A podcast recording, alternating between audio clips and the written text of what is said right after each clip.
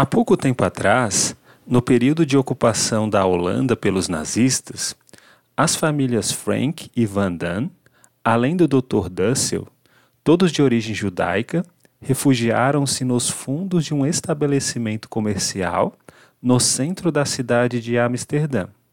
Nesse esconderijo, essas pessoas permaneceram de julho de 1942 até agosto de 1944, quando foram descobertas.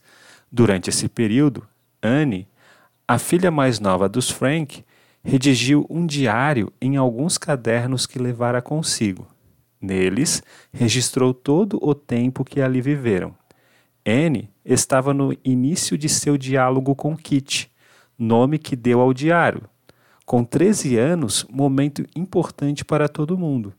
Para o papel foram então todas as suas observações e preocupações com a vida e consigo mesma, o contato com o mundo, com a história e com o outro. Descoberto o anexo secreto, seus ocupantes foram presos, deixando no local seus pertences, que foram resgatados por amigos depois de algum tempo. Dentre os objetos ali deixados, encontrou-se o diário de Anne. Após o término da guerra, transformado em livro, o diário foi traduzido e divulgado ao mundo todo. Espero poder confiar inteiramente em você, como jamais confiei em alguém até hoje e espero que você venha a ser um grande apoio e um grande conforto para mim.